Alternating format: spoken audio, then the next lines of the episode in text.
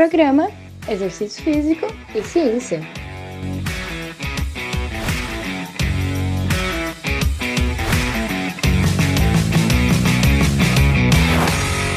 Está começando mais um Exercício Físico e Ciência. Sou o Fábio Dominski e esse é o programa de rádio e podcast que trata de exercícios a partir da visão científica. E hoje a gente está com um convidado especial para trocar uma ideia, conhecer também né, o professor Hassan, é, que é professor doutor do Departamento de Educação Física da Universidade Federal do Rio Grande do Norte. Olha aí a distância aí, o podcast aproximando aí o, quase que os extremos do Brasil, eu aqui de Floripa, professor lá de Natal, eu imagino. E aí ele também tem muito conteúdo para compartilhar com a gente numa uma área, num, um tema de pesquisa semelhante, né? E aí, professor, tudo bem? Bem-vindo. Oh, muito bem, obrigado aí, Fábio, pelo convite, pela oportunidade de estar aqui com você e vamos lá, né? Vamos que vamos, cara. Eu que agradeço você ter feito o contato via Instagram ali, né? E eu, a gente estava conversando agora que é, logo vamos fazer um papo solto, um papo tranquilo. E foi dessa forma que o, que o professor Hassan me contactou ali. Ele ouviu um podcast que eu gravei dentro do carro mesmo. Hoje eu fiz outro até, inclusive. É legal receber esse feedback que a gente se motiva, né? Fiz outro desses insights mais soltos, assim. E, e aí, pô, é legal porque a gente consegue ter uns insights mais naturais, assim. Eu acho que. E aí vamos tocar a ficha dessa forma também pra gente se conhecer, né, professor? Legal, legal. Eu queria destacar, Fábio, que eu admiro bastante o seu trabalho. Uma das, das razões pelas quais eu entrei em contato foi justamente eu falei, poxa vida, tá fazendo um, um, trabalho tão legal, eu preciso estar, tá, né, de alguma forma em contato com o Fábio e, e ver, estar tá junto e de repente trocar algumas ideias, na certeza que essa, essa conversa ia dar bons frutos. Boa, boa, show de bola. Obrigado, cara. Obrigado. Vamos que vamos. E aí, como é que tá em Natal, cara? Como é que você trabalha aí? Conta um pouco aí quem que é o professor Hassan pra, pra galera.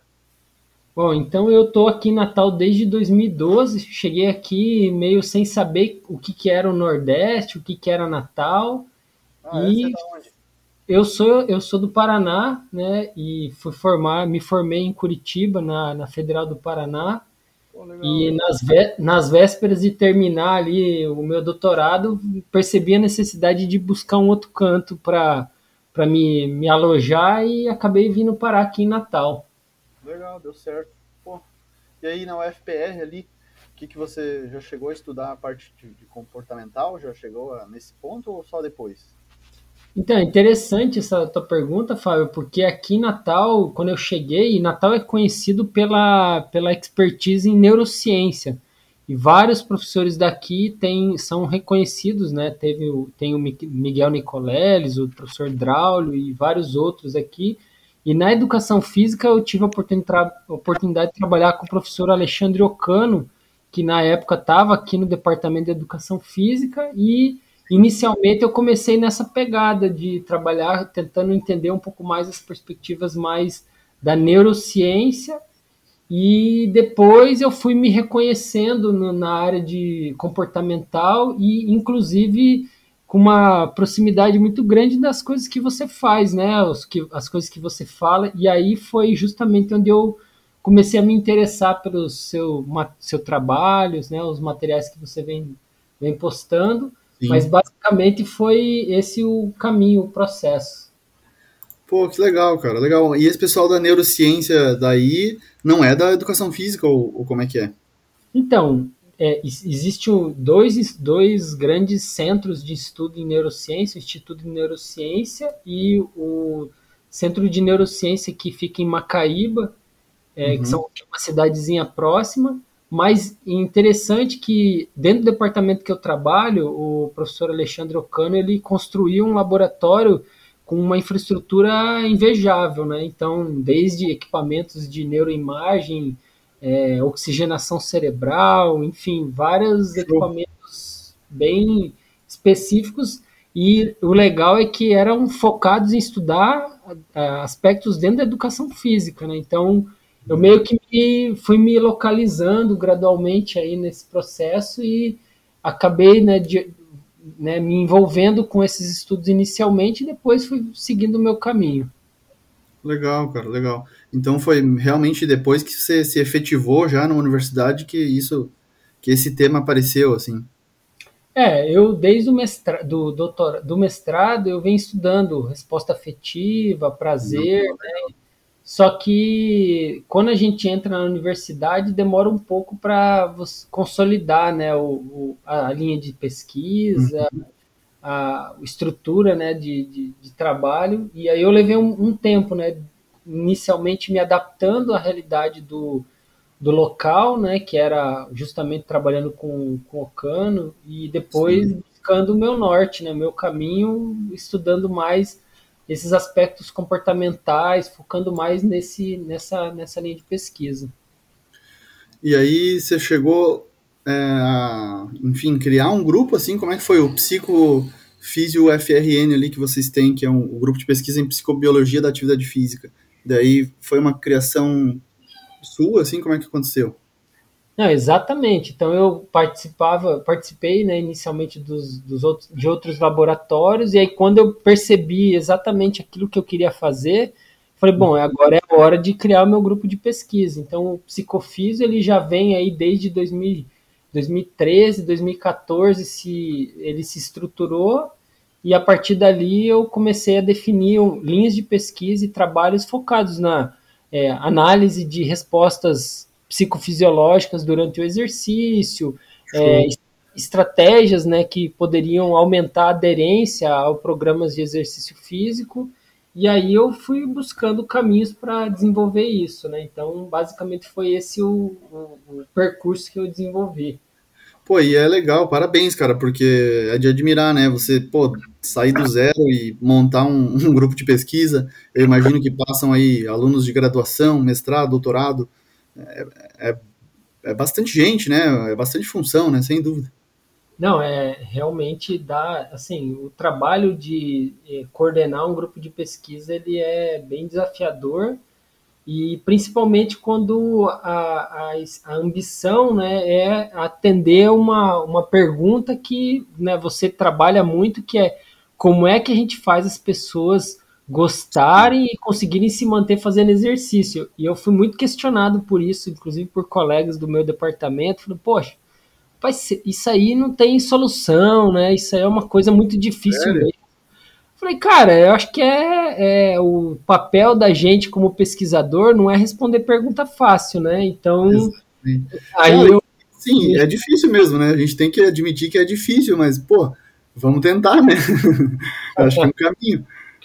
Exatamente, exatamente. E de lá para cá eu venho, né, desde esse período de criação do psicofísio, é, eu venho tentando, através de projetos de pesquisa, projetos de extensão, e engajamento né, no próprio ensino. Né, eu tenho disciplina de psicobiologia da atividade física na graduação, eu tenho um projeto de extensão e pesquisa que engaja, envolve um plano de saúde, então a gente faz é, ações na atenção básica, primária à saúde, eu faço é, pesquisas dentro de contextos mais clínicos, então a gente, eu venho tentando atender várias abordagens e a, as mais recentes têm focado dentro do contexto de academia, né, entender um pouco mais o, como é que a, é o perfil de desistência das pessoas que desistem, né, qual que é o padrão de desistência. Ah, legal, legal. Olhando para essas questões aí. E o que que você... Até hoje um cara no, no Instagram me perguntou ali qual que seria, por exemplo, um, uma academia ideal, né, para promover prazer, satisfação. Eu pensei, cara, essa pergunta é de um bilhão de dólares, né, talvez, mas enfim, que características que você acha importante, assim, visando respostas afetivas positivas, uma experiência boa, até, enfim, sociais, estruturais, né? Que insights que você pode dar, assim? Cara, sem dúvida essa é pergunta de um milhão de dólares, né? Mas, assim, é. come começando a pensar sobre ela, eu diria, assim, que é, considerar as coisas que estão na nossa mão, né? Como profissional de educação física, o que, que a gente pode fazer? a gente tem na mão a prescrição do treino, né? Então, recentemente fiz uma, uma live com o professor Leônidas, a gente falando, né? Usou a desculpa aí da, do retorno do, do carnaval para pensar a prescrição de treino. Que a gente vê muita gente querendo né, alcançar resultados, mas que busca caminhos na prescrição de treino que são incompatíveis, né? Então, sei lá, buscar estruturar um, um programa de treino que é, é, não seja muito aversivo, né? O que, que eu quero dizer com aversivo?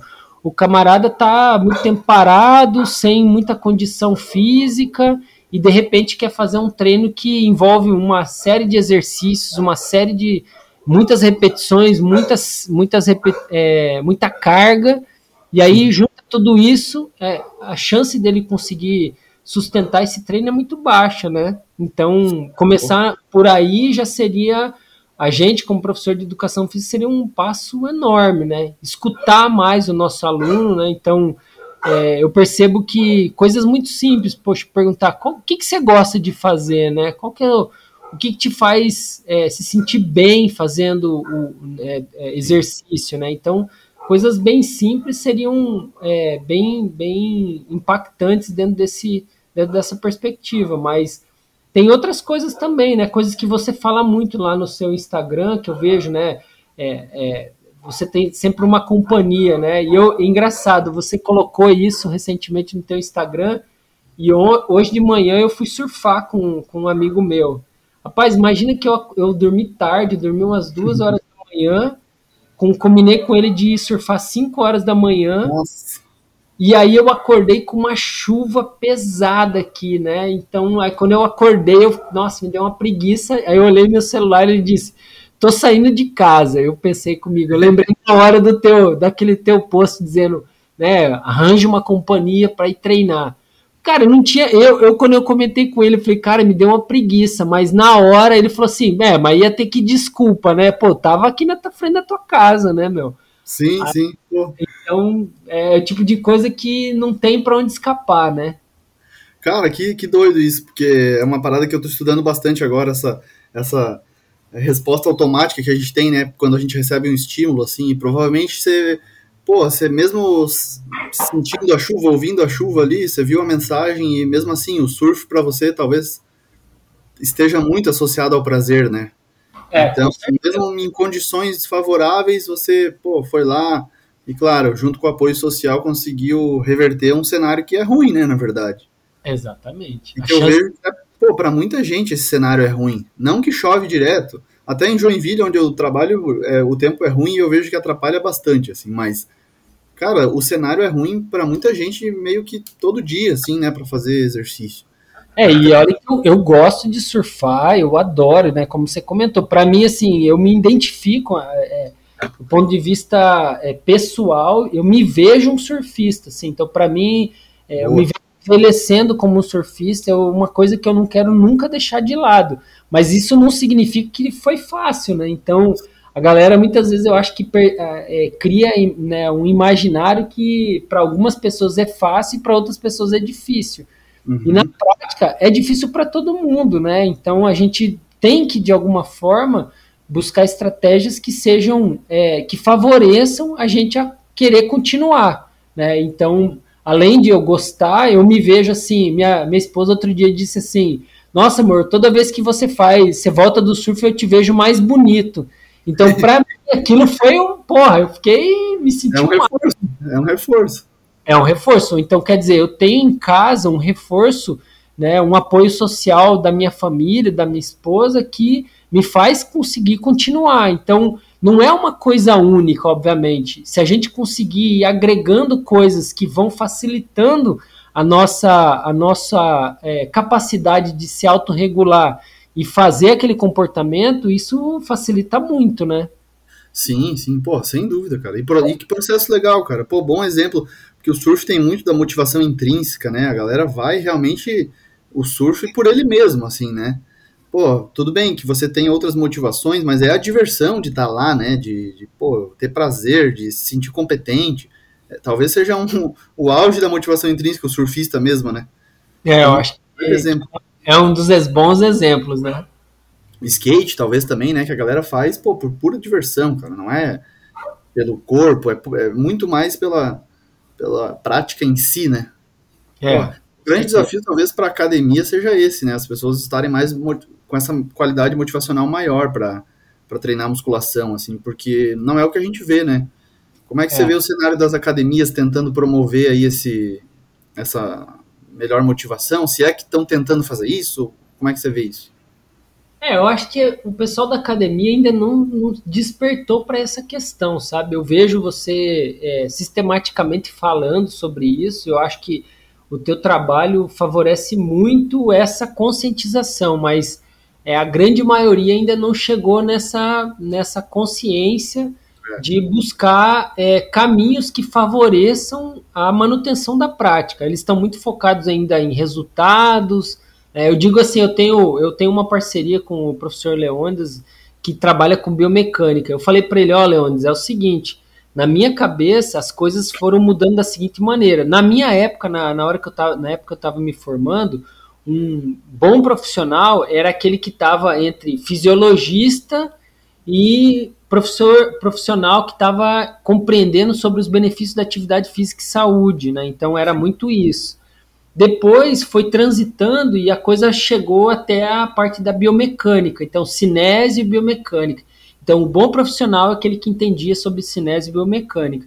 E é agora, o que eu vejo assim claramente é que um bom profissional é aquele que vai agregar tudo isso e vai compreender aspectos de é, comportamentais e que fazem o seu aluno a se manter treinando. Então, eu, eu tento, né? Eu acho que é uma coisa, é um esforço coletivo, né? Tem, assim como eu, você, eu, eu reconheço o Thiago Matias também trabalhando muito nisso e tem outros tantos aí trabalhando nessa pegada, é de tentar levar essa percepção de que a gente precisa olhar para o sujeito, para o aluno, numa, numa pegada de fazer ele conseguir manter o comportamento e não simplesmente alcançar e desenvolver estratégias que sejam mais eficientes, né?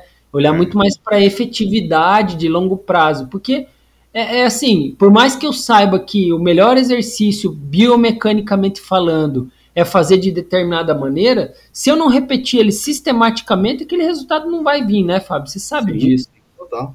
Cara, tem um exemplo desse do, do que você está falando agora dessa semana é, num grupo dos estagiários ali que eu coordeno da academia, eles mandaram lá uma discussão sobre o hip thrust, né, o, a elevação pélvica, que é uma discussão recente aí entre alguns pesquisadores da educação física na rede social. Uhum. E é, pô, beleza, legal, eles estão acompanhando ali, né, estudantes, enfim. Aí eu joguei a questão, e aí, galera, mas o que, que vale mais a pena? A gente saber que exercício pega mais, ativa mais, hipertrofia mais, ou, pô, vamos de repente se debruçar mais sobre como manter o aluno ali treinando, né? Pô. É. Eu acho que esse é, é nosso nosso grande dilema ainda do ponto de vista da diária, né? É conseguir criar prioridades a partir daquilo que realmente importa para o nosso aluno. Se a gente entender que para ele, para o aluno, é muito mais interessante ele ser ativo, fisicamente ativo, ao longo da vida do que ele, em algum momento da fase da vida dele, é, conseguir incorporar uma série de exercícios que seja ideal para melhorar uma determinada característica, a gente transcendeu uma série de paradigmas que ainda estão né, amarrando a gente numa situação que é, a gente tem mais da metade das, das pessoas que não faz o mínimo, né, Fábio? É o mínimo. Então a gente precisa, é, tem que ser levado em conta isso, né? Não dá para ignorar. E aí é, você vê todo mundo saindo para atuação profissional, focando em os, o que, que é melhor, o que, que pega mais, esquecendo que eles vão trabalhar com a maioria dos, dos alunos que está com a dificuldade de começar, né? Essa Sim. é a questão. Muita gente vai chegar exatamente assim, o cara que nunca fez musculação, o cara que está voltando, né? Muita gente já foi, voltou, desiste, é. tenta de novo. Pô, até eu lembrei esses dias né, de, você falou de ações simples, e na anamnese, por exemplo, você perguntar para o aluno que exercício que ele gosta, ou que ele, qual que ele não gosta, porque, pô, isso é fundamental, vamos colocar o aluno lá numa situação, num momento, num exercício que ele não curte, ele tem desprazer, pô, é. não é o caminho, né? Eu acho que uma coisa, uma coisa que até é uma vivência prática, né? Então, assim, todo mundo tem os seus altos e baixos com exercício, né? E eu, eu pratico exercício físico regularmente, mas aquele treinamento funcional focado em desenvolver alguns grupamentos musculares específicos. Eu tenho uma cirurgia no, no joelho esquerdo, então eu tenho que treinar a perna sistematicamente para que eu melhore a força. Então eu não posso só focar no surf, não, só, não posso só focar no skate, então eu tenho que pensar nisso. E para mim é difícil, cara. Assim, é uma coisa que não é fácil manter a regularidade, aquela coisa sistemática. E aí outro dia, pensando em coisas que não dá para errar, né? Eu e, e eu dando meu exemplo, eu sou uma pessoa que eu tô habituado com a dor muscular tardia. Sim. Agora imagina você, Fábio, uma pessoa que está ali sedentária há mais de 10 anos, sei lá, um, um ritmo bem baixo com atividade física, e aí ela chega para você, ah, eu quero começar, eu quero retomar. E aí, conectando com aquilo que você comentou, né? A pessoa é, tem uma memória afetiva com relacionada à atividade física, ao exercício negativo, ou seja, já foi várias vezes, já tentou, pagou, né? Ou seja, aquele, aquele compromisso mais sincero, né? Que é pagar uma, uma academia por um mês, seis meses, até um ano, chegou para você, pagou e ela começa a treinar. E a primeira impressão que ela tem é uma, uma semana de dor muscular tardia excessiva, ou seja, acima daquilo que ela consegue é, lidar, vai uhum. sentar, vai, vai levantar da cama, já dói as pernas, tem dificuldade, vai sentar no vaso ali para começar o dia, não consegue nem sentar direito, vai trabalhar com incômodo e pensando naquilo o dia inteiro, chega em casa, vai fazer um carinho no, na esposa, no marido, né, com dificuldade. Poxa vida, imagina você. Como é que isso vai dar certo, cara? Não tem como dar certo, né? Não, a pessoa já não vê valor naquilo, né? Pô, isso tá me atrapalhando, cara. Tá, Dor tá, tá um negócio, né, que é, é, curioso, né? A galera às vezes fica até em excesso a ponto de, pô, piorar a vida da pessoa, piora a qualidade de vida, sabe? É. Tipo, então um dia eu parei e pensei, pô, isso não vale a pena, cara, né? Não vale a pena. Não vale Quais são minhas prioridades, né, em relação à carreira, à vida, enfim. Porra, não tá valendo a pena destruir desse jeito e piorar a minha vida, pô. Exatamente. Então, acho que essas são reflexões que a gente, que trabalha na área, tem que fazer. Então, se você quer melhorar a vida da pessoa, agregar valor na vida da pessoa, né, do, do, aluno que está chegando com você ali na tentativa, de repente é segunda, terceira, quarta, sei lá quantas vezes essa pessoa já ter, tentou se manter ativa e, e, e, e, lembrar que cognitivamente, né, e é uma questão que eu bato muito assim, quando você chega e pergunta para um profissional como é que você convence uma pessoa a ser fisicamente ativa? A maioria vai dizer assim, explicando para ela como exercício é bom. Mas, meu, quem é que não sabe que é bom? Quem é que não sabe que fazer exercício é, melhora N aspectos relacionados à saúde? Isso todo mundo sabe, mas eu aí eu pergunto, quem, quantas pessoas você conhece que bota o dedo na tomada duas vezes seguida? Porque uhum. é né? Você ficar uma, três, quatro dias incapacitado de fazer suas atividades, é, as atividades centrais da sua vida, é praticamente um colocar o dedo na tomada, né? Sim. Você fica ali traumatizado, incomodado a ponto de falar, nossa, por mais que isso me traga muito retorno, o incômodo que isso me causa é muito grande. Aí não, não faz sentido, né? Eu repetir esse comportamento. Então é, é um paradigma que a gente enfrenta muito, enfrenta hoje, que é o gap entre a intenção e o comportamento. Todo mundo tem intenção, tanto é que vai lá na academia, se matricula, né, se organiza toda uma rotina de semana e tudo mais, só que chega lá, faz duas sessões de treino e não volta mais. Ou, ou falando em dados, né, usando a média, a, a média das pessoas vai em torno de três a quatro vezes por mês na academia. Então, Veja como que é a nossa realidade. E a gente, como profissional, tá ali, viajando na maionese, achando que tem que fazer um, um programa de treino que otimiza resultados. Poxa, que resultado que você vai encontrar fazendo três vezes no mês é, é. Não existe, né? Vai traumatizar mais ainda a pessoa com dor tardia em excesso, porra, vai piorar, vai piorar. Vai piorar, com certeza. Cara, essa questão do conhecimento é interessante, que eu até fiz uma anotação hoje aqui que é a frase assim, ó, o conhecimento é poder nesse sentido, mas não é o suficiente, né? Você não saber é. os benefícios. Pô, beleza, as pessoas precisam de informações, é claro, isso já está até saturado, cada dia a gente recebe uma nova evidência comprovando, ok. As pessoas também precisam de habilidades, né? Se sentir capazes. E também, claro, re, é, motivação, reforço para manter esse comportamento aí, né? Então a gente precisa meio que instrumentalizar mais as pessoas e e falar mais do, do de, de, afeto, de sentimento, de, de sentimentos no curto prazo, talvez com exercício. Pô, eu acho que é o caminho, sabe? Recompensa mais imediata que o exercício pode dar, que poucos falam, assim, né? Então, se for para falar alguma coisa de benefício, vamos, vamos tentar focar aí, saúde mental, benefício no curto prazo, né? Mas, e, tirando isso, pô, vamos tentar promover experiências melhores. Eu acho que o caminho é esse, assim, não, tem muito, né?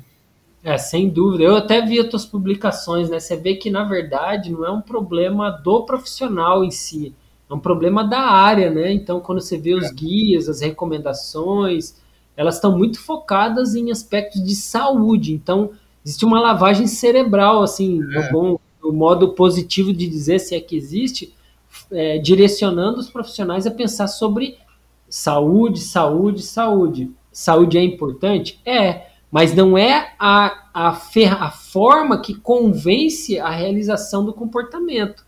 Então a gente vê, é, eu uso um exemplo que é a Coca-Cola é a é, Coca-Cola é igual a felicidade. McDonald's é, é Mac lanche feliz, né, cara?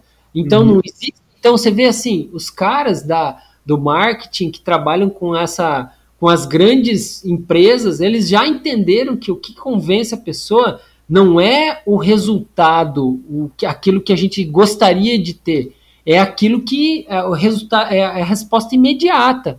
Então, se você come um McLanche lá e se sente feliz, se sente bem, e todo mundo se sente bem quando come um negócio que é calórico, gorduroso e tem um muito saboroso, então se você come aquilo e sente aquilo, você fala, pô, beleza, isso é massa é gostoso. E, e, por mais que você saiba que futuramente aquilo é péssimo, né? Se aquilo tá te tá se, você vai se acabar com aquilo. Mas uhum. prática, o que fica, né, é a resposta que é gerada imediatamente, né? Tem um, um pesquisador que eu já vi você falando várias vezes, que é o Daniel Kahneman, que ele ele analisa duas perspectivas, né? O eu que experiencia e o eu que o que eu que lembra. É. Então a gente tem essas, esses dois, assim, é uma alegoria, obviamente, mas é, ela faz a gente pensar que a, aquilo que a gente lembra e aquilo que a gente vivencia determina é, o comportamento. E tanto um quanto o outro estão relacionados a experiências e as, aspectos de é, é, processos que geram respostas positivas, né? e não e não um resultado, né? Então, basicamente, acho que a gente tem que analisar isso e tem que incorporar isso na nossa rotina, né? Cara, total, assim, pô, show de bola você recuperar até essa, essas análises, assim, de, de processos duplos, né, que são as teorias talvez mais recentes aí, da última década, eu acho. É, é com certeza. Bem, legal de entender, né? Eu, eu gosto muito de, de, de estudar essa parte, assim, teoria afetiva reflexiva, esses modelos duplos, assim, muito massa, cara. Você, vocês no grupo de pesquisa lá, que variáveis que atualmente estão mais focados, assim, é resposta afetiva, é motivação, como é que estão, assim? Então, a gente, é, eu me aprofundei nas teorias afetivas reflex, é, é, é, afetivas reflexivas, né, que é a teoria do, do professor Ralph Brand, do EQCAX, então eles trabalham muito nessa pegada, e é uma teoria, na verdade, que ela é muito mais ampla, né, e eles foram incorporados por eles, então a gente busca entender, pergunta para as pessoas, né, e aí, o que, que você acha que, como é que você se vê, né, futuramente fazendo exercício? Aí a pessoa diz lá, nossa, eu me vejo é, fazendo muito exercício, acho muito importante, acho que isso é, é, tem um impacto positivo na minha vida. Uhum. Mas quando ela está desconexa da resposta experienciada, né, aquilo que a pessoa vivencia, e aí a gente usa é, resposta afetiva, eu uso também um teste que a gente analisa é, a associação implícita, né, então é, é, um, é uma, um instrumento que analisa a, a tua resposta automática, porque se eu perguntar para você assim, Fábio, o que, que você acha de determinada coisa? Então isso vai estar contaminado por uma série de coisas. Por exemplo, o, o fato de eu. A, a, impressão que você quer causar em mim, né? Por exemplo. Então, se eu pergunto como professor de educação física uma pessoa sedentária, Você gosta de fazer atividade física, exercício? Ele vai pensar, poxa, se eu falar que não, né? Pois professor de educação física vai pensar o que de mim, né? É. E outra coisa, todo mundo gosta de atividade física, né? Todo mundo diz que tem que gostar. Então eu preciso gostar. E aí essa, essa ferramenta ela tenta retirar esse teste, ela tenta retirar esse processo cognitivo do, da, da jogada, né? E analisar essencialmente aquele, aquela resposta mais espontânea. Então eu tenho, tenho, explorado muito isso, assim, dentro de, de, de, do contexto de exercício, atividade física, e buscando entender o impacto disso na aderência e manutenção de longo prazo. Pô, é, é sensacional, acho. Mas deve ser um desafio muito grande, né, para para tentar fazer esses testes, para tentar ter um controle das variáveis. Pô, eu, eu leio as pesquisas assim e é diferente, né, cara? É, de, na psicologia a gente já tem essa subjetividade, mas talvez nessa temática mais ainda, né? Com certeza, com certeza. E para contornar isso, né, então a gente utiliza ferramentas mais objetivas. Aí eu uso a acelerometria, que mede o comportamento de movimento, né? Então eu sei atividade física leve, moderada e vigorosa, comportamento sedentário. Eu utilizo também, por exemplo, frequência, né? Então a gente fez um grande estudo recentemente na numa, das, numa academia é, bem grande aqui de Natal. Na verdade, a gente fez levantamento de três academias. E aí o que eu usava como parâmetro de referência era a frequência, né? Então eu via o aluno lá, é, eu analisava, né? Então, o que, que qual é o parâmetro de frequência mais relacionado com a manutenção? Então, uhum. só para você ter uma ideia, Fábio, eu não vou lembrar exatamente os dados, mas por exemplo, assim, quem ia quatro vezes ou menos por mês tinha era o, o pior cenário, né? Então, assim, só aí a gente observou que de 5 a 9 vezes por mês chegava a aumentar 30% a, a chance da pessoa se manter ativa dentro do contexto de academia, comparado quem estava vindo de quatro, de quatro, quatro ou menos vezes por mês. Então você vê assim, são formas, a gente, como você disse, não é fácil, não é fácil. Mas a gente busca ferramentas e estratégias que viabilizam a gente compreender esses fenômenos, né? Sim, pô, que legal, cara, legal. Show de bola. E assim, quais são as perspectivas assim para o próximo ano, para né, esse ano, ou para os próximos anos dentro do grupo de pesquisa, ou enfim, nas investigações científicas assim? Como é que está o teu olhar sobre isso? A gente está hoje é, é contextualizado, né? Eu, eu tô eu tô à frente de um projeto de pesquisa que está associado a uma, um plano de saúde, né? Que e aí a, a, grande dúvida e as grandes as grandes perguntas que eles têm e aí a gente tenta responder juntos, né? É compreender, por exemplo, é, estratégias que consegue, consigam aumentar o nível de atividade física das pessoas. Então, é, é, dentro desse cenário, e aí é lá eles usam, é, apesar de ser um plano de, de um plano de saúde é, privado, né, que é a CAURN, eles têm a atenção básica à saúde, eles têm o, a, a, essa abordagem né, de, de utilização do plano. E aí, lá nesse, nessa pegada, a gente usa o aconselhamento como uma uhum. ferramenta. Então, por exemplo, um projeto de, de pesquisa que que tem uma aluna que está desenvolvendo agora é justamente testar o impacto do aconselhamento, e aí é um aconselhamento diferente, né, Fábio?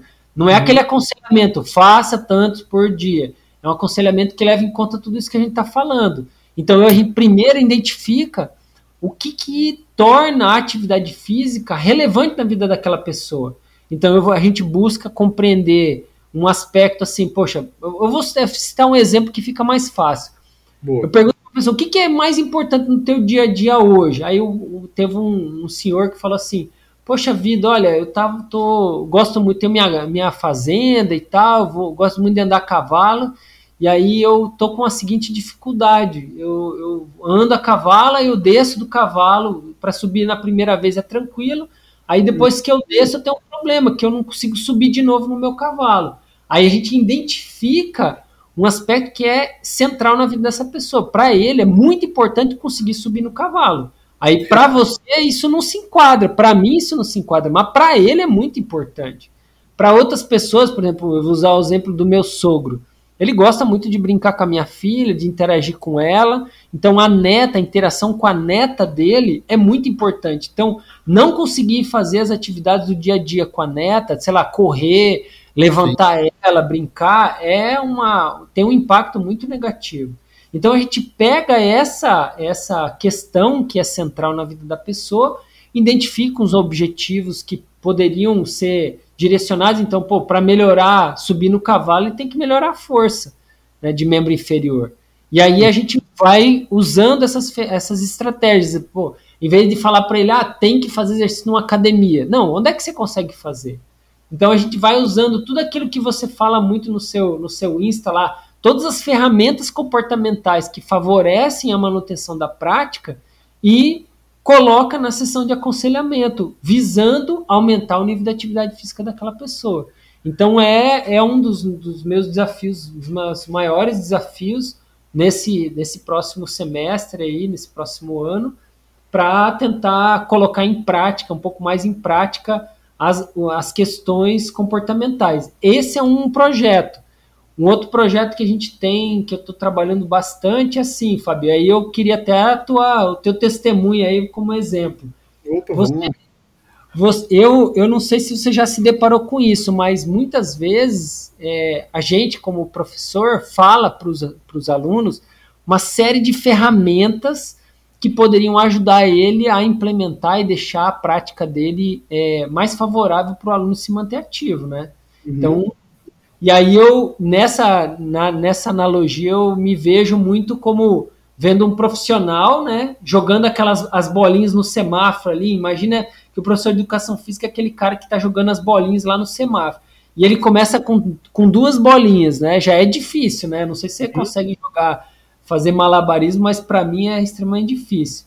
E aí ele jogando aquelas bolinhas para cima e a gente chega e fala assim: olha, joga, usa mais essa, faz mais isso, coloca mais aquilo, né? Então eu percebi, e aí nesse projeto que eu tenho na, na CAURN, nesse plano de saúde, eu me vi na necessidade de implementar aquilo que eu dizia que eu era bom fazer, né?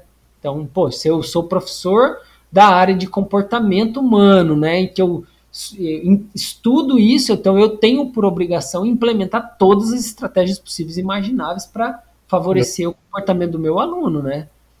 Só que, cara, eu vou te dizer, meu, não é fácil, viu, Fábio? Não é fácil mesmo. E por que, que eu acho que não é fácil? Porque a gente usa é, ferramenta. A gente não tem ferramenta, cara. A gente não tem ferramenta. Então é assim, é tudo na conta do professor.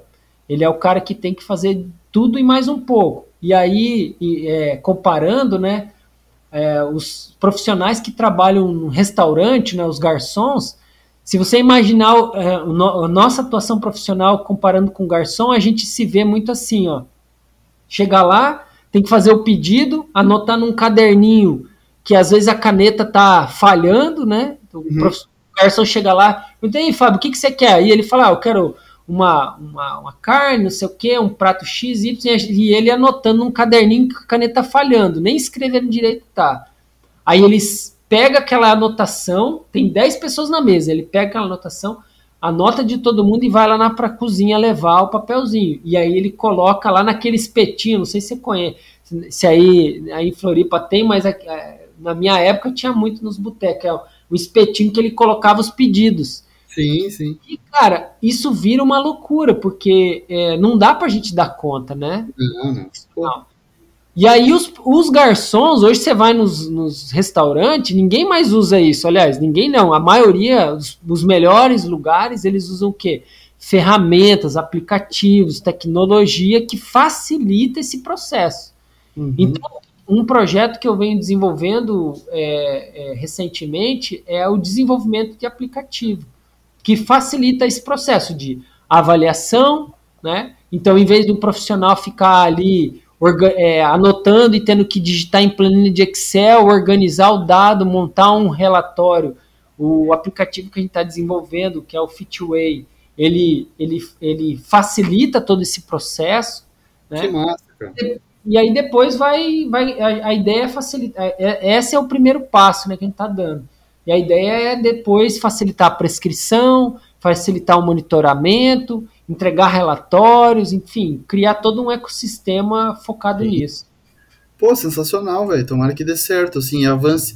Eu acho que falta isso, né? Falta estratégia, né? O aluno chega pra gente e, pô, chegou na academia lá, o iniciante, a gente tem é, guidelines sobre todas as variáveis, tem lá parâmetros, mas do aspecto motivacional, comportamental, parece que falta ainda, né? Então tem que instrumentalizar mesmo, cara. Acho que, pô, essa podia ser uma tendência urgente, assim, a ser desenvolvida, né? É, estamos trabalhando para isso. Né? A, a gente está lançando agora a primeira versão do processo da avaliação, e aí, com o tempo, a gente vai implementar todas os, as outras etapas, né? Facilitar Sim. a prescrição e monitoramento. É, é um trabalho de algum aluno de mestrado, doutorado? Como é que é?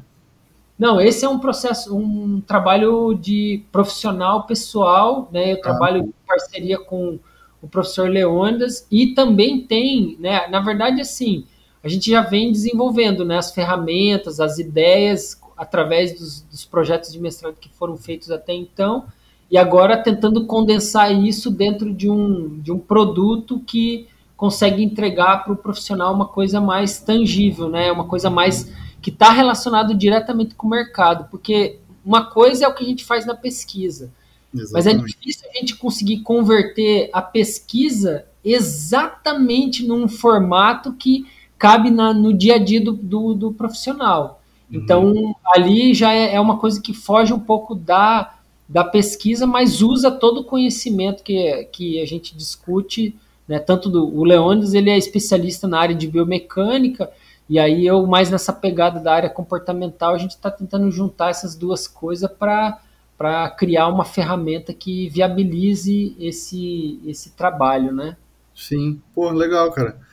Outra, outro assunto é gamificação, né? Que eu acho que é, é interessante, assim, pô, na, na, musculação, por exemplo, né? Até que ponto que isso é viável, até que ponto que isso vai chegar até a gente, assim, numa academia de rede, né? Talvez demore um pouco, mas, pô, eu acho que é um caminho para tornar um pouco mais agradável, talvez, o treinamento de força em máquinas, né? Como é que você vê também isso aí? Cara, Fábio, é assim, é, é eu, toda vez que eu olho para o aplicativo que a gente está trabalhando, eu, eu comento pro, com, com os meus colegas de trabalho, assim, a gente precisa gamificar isso quanto antes. Eu tenho um exemplo em casa aqui, né? Minha sogra, ela começou no, com interesse em aprender inglês e eu não sei se você já usou, mas tem um, um, aplicativo que é bem popular nesse, nesse setor, que é o Duolingo. Sim, sim. É impressionante, Fábio. O, o aplicativo, ele estimula a pessoa de inúmeras maneiras, e aí a pegada da gamificação é central né, na, na uhum. estrutura uhum. do aplicativo, de fazer a pessoa fazer aquilo que ela tem que fazer, né? Então, assim, se eu tenho que fazer, treinar é, é, vocabulário, então, como é que eu faço uma pessoa treinar vocabulário? Eu estimulo ela a partir de estratégia de gamificação para que ela consiga realizar aquilo. E aí eu vejo ela comentando: Nossa, tô conseguindo não sei quantos diamantes, não sei o quê. Então, a, a, é engraçado que eles traduzem a linguagem daquela técnica que seria treinar o vocabulário e tantas vezes por alcançar um número de diamantes, entendeu? De alcançar uma recompensa que ela nem é tangível, né? O que, que é um diamante dentro de um joguinho daquele? Ela não é nem tangível. Mas ela, ela até comenta que tem muita gente que paga para conseguir. Eu nunca esqueço. Ela tem um estica-tempo. Ela fala, tem um estica-tempo, que é para cumprir uma tarefa, você precisa alcançar um número de respostas positivas específica. E aí, se você paga lá uma determinada quantia, você consegue um negócio que chama estica tempo. Então você veja que os caras conseguem, dentro de uma plataforma de gamificada, implementar é, uma, uma, uma série de, de ferramentas que são amplamente já é, é, consolidadas dentro desse contexto da gamificação para estimular a pessoa a fazer aquilo que ela tem que fazer, né? Então, eu acho que a academia, cara, ela tá assim deixando isso passar há muito tempo, sabe? Tá, tá, isso tá, tá eu, eu vi outro dia um, um, exercício lá, um aparelho, mas enfim, uma, um negócio todo estruturado que você tinha que cumprir o ritmo de movimento para que você conseguisse fazer o teu o game lá realizar do jeito que ele estava programado. Então, para pular, você tinha que puxar. E aí você faria, conseguia cumprir o game à medida que você seguisse aquele ritmo. Então, assim, tem, a gente tem que fazer isso, cara. E a gente tá dando, dando bobeira de não implementar isso de uma forma prática. Agora, eu entendo por que, que o pessoal da prática não está fazendo. Porque se não tiver ferramenta, cara, não tem como fazer. Como é que a gente vai gamificar sem ferramenta? É, é complicado, fica inviável, né? Porra. Até ontem eu estava numa discussão com um aluno ali que achava caro, né, mensalidades de academias e tal, e pô, quando, sempre quando eu vejo assim alguém reclamando de uma mensalidade, eu penso, puta, cara, esse cara ele não valoriza direito o comportamento ali de exercício, né, a experiência, quer dizer, de exercício. É. Talvez eu ache importante para ele ali, mas pô, provavelmente ele não, né, às vezes o cara vai numa balada ou outra coisa no restaurante, gasta muito mais, ele sai feliz e tipo, cara, e para mim isso é muito claro assim. O cara não curte ele até faz, às vezes, vai treinar, mas ele não tá curtindo ali, ele não valoriza aquela uma hora por dia. Pô, tem que virar esse jogo, sabe? É, ele sai de. Ele está no, no quadrado de obrigação. Né? A nossa, nossa grande questão é como tirar o, a, a, o exercício físico dentro do quadrante de obrigação para uma coisa que ele é, deseja fazer. Porque é, enquanto estiver na obrigação, ele vai estar tá competindo com outras obrigações. Então, você, eu, eu vejo né, no, seu, no seu Insta ali a, a tua rotina. Então, você é, é profissional, né, professor, né, muitas tem profissionais que trabalham em várias áreas, então todo mundo tem algum, alguma atividade laboral que tem que priorizar. Então você não tem opção, você tem que dar aula naquele horário, tem que estar com material atualizado, tem então, isso é uma obrigação. Aí você tem outro setor de obrigação que é o setor pessoal, né? Então você às vezes tem, eu tenho, por exemplo, minha esposa, você tem uma namorada, você tem alguém que tem que você tem que dar atenção, que entra também de uma certa forma numa numa esfera de obrigação. Você não pode simplesmente ignorar aquilo e fazer aquilo que as coisas só as coisas que você gosta de fazer. Então você tem que dar atenção. Eu tenho minha filha, então eu tenho que dar atenção para ela. Apesar de eu gostar, eu também tenho essa obrigação. Sim. Então, quando a gente com, com, coloca na comparação as obrigações, rapaz, como é que você vai competir com o exercício vai competir com essas outras obrigações? Né? Não então, tem não tem como, não tem como. É, então, a gente tem que... não tem como. Não tem como. Então, assim, qual que é a minha visão é que a gente tem que colocar o exercício como um potencializador daquelas atividades que a gente é, é, considera essencial. Então, por exemplo, eu, Hassan, eu toda vez que eu me eu faço exercício, eu lembro o quão isso é importante para eu me tornar um pai melhor. Quando a minha esposa chega e me diz assim: "Nossa, eu vejo você muito mais mais bonito quando você volta do exercício". Caramba, se eu falo, caramba, pô, isso é uma coisa que potencializa minha relação com a minha esposa, né? Então, são vários aspectos que eu tenho que estar atento, né? Sim, claro. É, são coisas que fazem sentido para você, né? Que vale a pena, cara. Pô.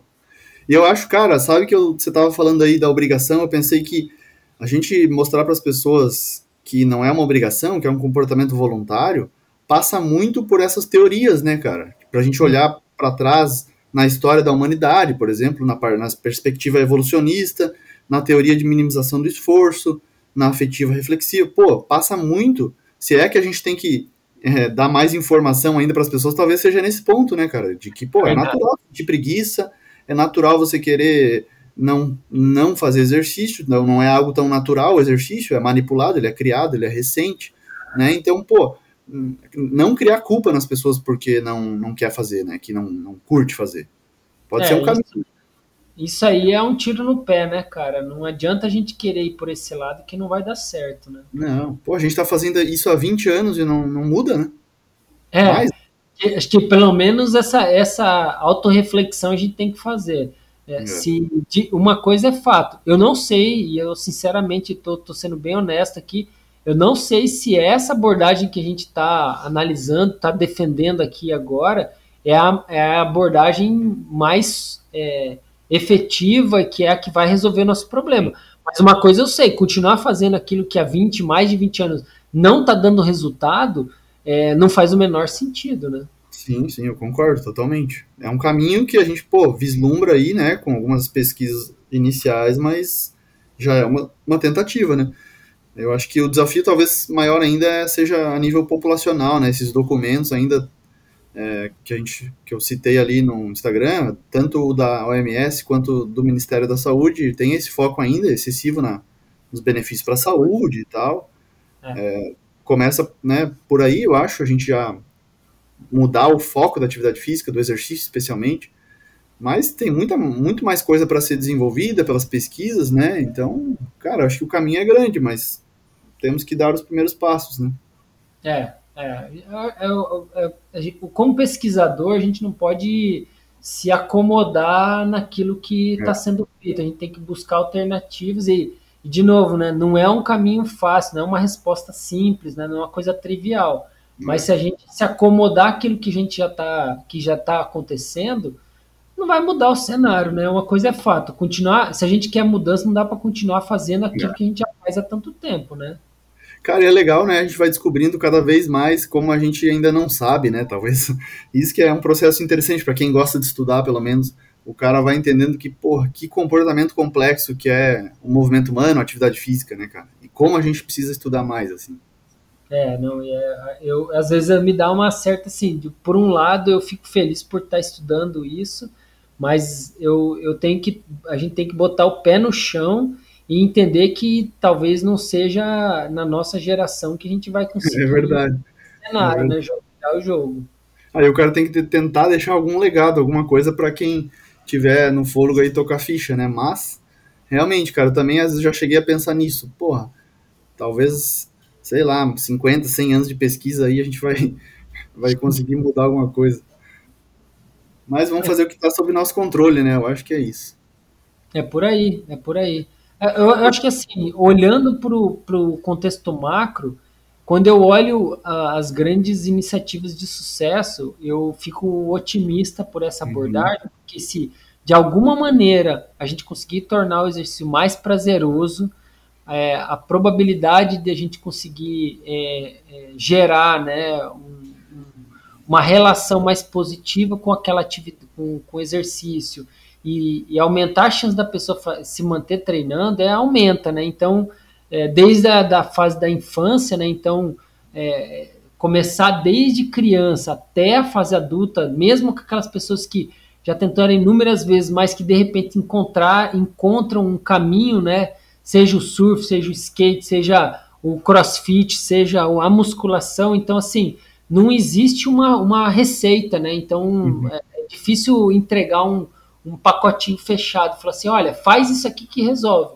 Mas à medida que a gente vai entendendo que cada pessoa tem uma, uma tendência, uma afinidade, que ela pode se encontrar naquilo, e que acima de tudo existe um caminho que facilita, independente da modalidade, porque eu vou dizer a você, eu, eu já vi né, alguns trabalhos falando muito do CrossFit, e o CrossFit ele é realmente tem é, aspectos é, é, comportamentais que favorecem.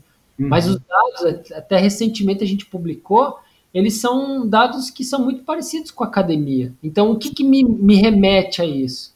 Então, me remete assim que no, na prática, é, a, a, cada modalidade tem um nicho de pessoas que tendem a se acomodar ali e que, é, de uma certa maneira, é, existem caminhos que tendem a facilitar aquelas pessoas a se acomodarem ali. Então, se Sim. você tem CrossFit como uma modalidade que ela tem vários aspectos motiva motivacionais que facilitam, mas que no final das contas a pessoa está sentindo dor, faz o primeiro treino, ela fica com a dor muscular tardia elevada, ela chega lá, não se sente é, é, competente, ela, e aí isso é, pô, aí a chance dela desistir aumenta exponencialmente, né? Sim, sim. Pô, eu concordo, cara, com certeza. Precisamos descobrir muito mais coisa. Mas, cara, te agradecer aí pela conversa. A gente tem muito ainda o que falar, talvez em outras oportunidades. E queria que também pedir para você deixar um recado aí para os nossos ouvintes. A gente tem tanto profissionais né, do movimento da educação física, estudantes, mas o, em geral é um projeto de divulgação científica, né? Então que pessoas como praticantes de exercício ou potenciais praticantes escutam aí, acompanham. Então, fique à vontade, a palavra aberta aí para a gente fechar essa nossa conversa inicial de hoje e agradecer novamente. Bom, primeiro eu queria agradecer a oportunidade, Fábio, e dizer que eu, né, reforçar que eu admiro muito o teu trabalho, né? Eu acho Pô, valeu, cara, obrigado. O que você está fazendo realmente faz diferença, porque é, uma, é, um, é um, um, um trabalho que demanda muito, né? Eu, eu venho tentando de alguma maneira bem tímida é, contribuir nesse cenário e eu vejo quanto trabalho dá isso, então eu fico imaginando no teu ritmo aí o, o empenho que você faz para conseguir manter as mídias sociais sempre aquecidas e entregar um conteúdo de qualidade, que uma coisa é você ficar postando coisa, outra coisa é entregar conteúdo de qualidade. Então eu me inspiro muito no seu trabalho e acho que assim esse é um caminho, né? É, e aí falando, né, tentando trazer uma, uma mensagem aqui para o profissional, né? Então, assim, galera, é preciso, a gente precisa entender que o estágio inicial de, de engajamento dentro de um programa de exercício físico ele tem que ser tratado de uma forma muito peculiar, que não tem absolutamente nada a ver com alcançar resultados, né, bater metas. A gente tem que, na verdade, é muito mais focar em experiências positivas, né, em é, uhum. é, gerar autonomia. Né? Então, acho que essa seria um recado assim que é, se, se a gente conseguir compreender que a fase inicial ela precisa ser contemplada de uma maneira muito peculiar e com as obedecendo as características que ela merece, então a gente já estaria um passo à frente. E para quem quiser estar tá começando, né, eu acho que para aquelas pessoas que estão né, querendo se tornar fisicamente ativas, né, é, primeiro é você, ter um pouco de, de paciência consigo mesmo, né? Então eu, eu, eu me vejo, né, no dia a dia é, todo mundo, muitas pessoas me veem como uma pessoa super ativa, porque eu faço surf, ando de skate e tudo mais, mas é muito difícil se manter ativo quando a gente está é, é, tá começando uma atividade nova.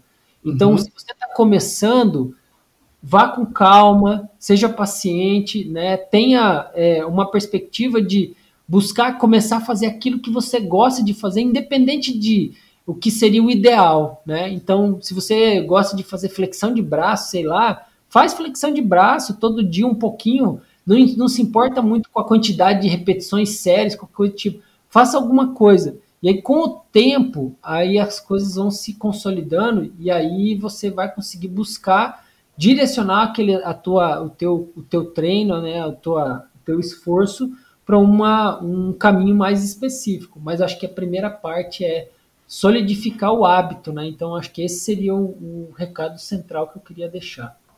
Pô, show de bola, professor Sam. Eu, sem dúvida, assino embaixo essas recomendações, essas orientações aí, porque a gente tem muito em comum aí nos estudos, nas pesquisas, nas ideias, e é legal trocar uma ideia aí. Obrigado pela conversa, cara. Valeu mesmo. Deixa os teus contatos aí, do teu grupo de pesquisa também, para o pessoal te encontrar nas redes sociais. Legal. Então, quem quiser, eu tenho um canal no YouTube que é Psicofísio UFRN Show. e também no Instagram, né, Psicofísio UFRN. Então, quem quiser encontrar as informações mais relacionadas ao grupo de pesquisa, é nesses dois contatos aí que vocês vão conseguir.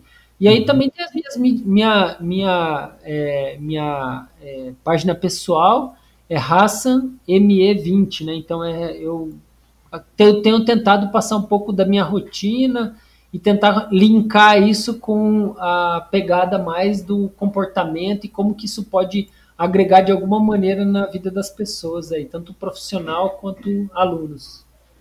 Maravilha, galera. Então, quem quiser dar uma olhada aí, conteúdo também importante, né? Diferente do que a gente está vendo tradicionalmente nas redes sociais e, pô, essa visão é fundamental.